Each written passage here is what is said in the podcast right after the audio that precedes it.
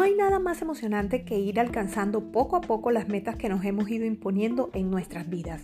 Hola, soy Lizeth Díaz y bienvenidas y bienvenidas y bienvenidos a mi podcast semanal Emprendiendo con Pasión.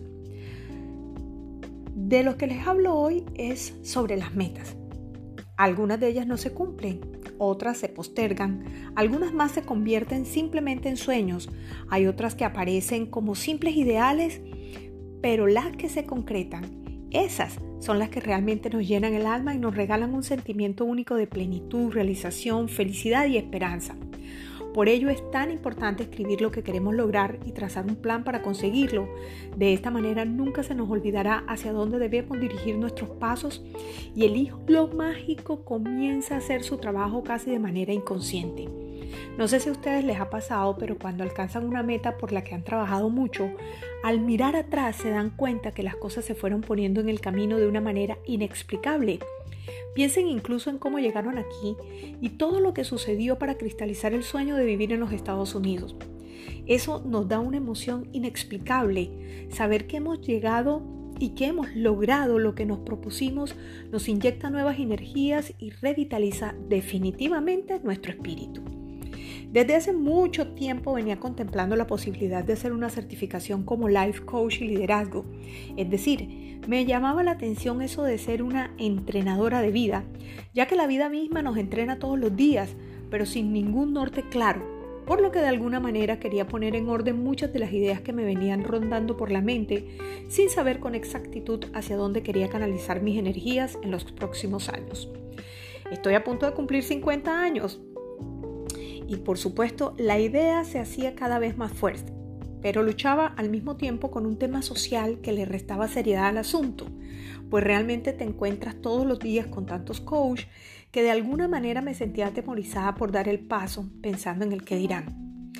Es increíble, ¿cierto? Me estaba negando la oportunidad de hacer esta certificación simplemente porque no quería que nadie me pusiera un rótulo burlesco o que me incluyeran en el montón tanto así que cuando escribí Felizmente Cuarentona, lo primero que hice en el prólogo del libro fue decir justamente yo no soy coach. Fue una sensación bastante tonta, por no decir estúpida, pues. No obstante, la oportunidad se presentó. Mi mente lo había imaginado y mi corazón lo deseaba, así que todo se alineó y finalmente me llegó la oportunidad a través de la ILC Academy. Eh, porque para mí también era muy importante hacer la certificación con una academia que gozara de seriedad, prestigio y reconocimiento, lo que reúne en su totalidad el equipo de Fernando Celis. Tenía muchas expectativas al respecto, pero decidí quitarme todos los prejuicios y aprender al máximo cada una de las jornadas de capacitación. Resultado, un maravilloso viaje introspectivo que me enfrentó a mis propios medios, a mis falencias, pero lo más importante, me reconcilió con mis habilidades, me regaló nuevamente la capacidad de soñar y me enseñó a tomar acción.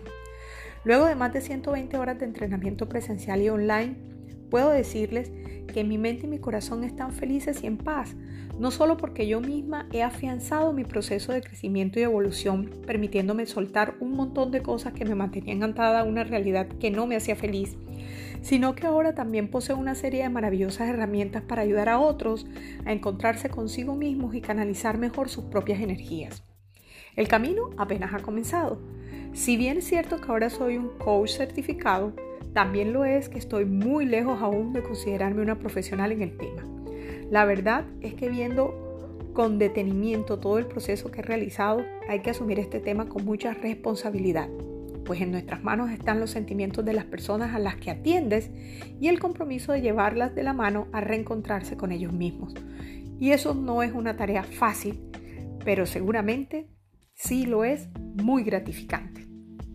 Gracias como siempre por acompañarme todas las semanas en este podcast Emprendiendo con Pasión. Los invito a que lo compartan, a que tomemos un poquito de conciencia sobre el tema de hoy, a saber cómo se sienten ustedes al alcanzar sus propias metas, cuáles metas no han podido alcanzar y cuáles han sido las razones por qué no han podido lograrlo.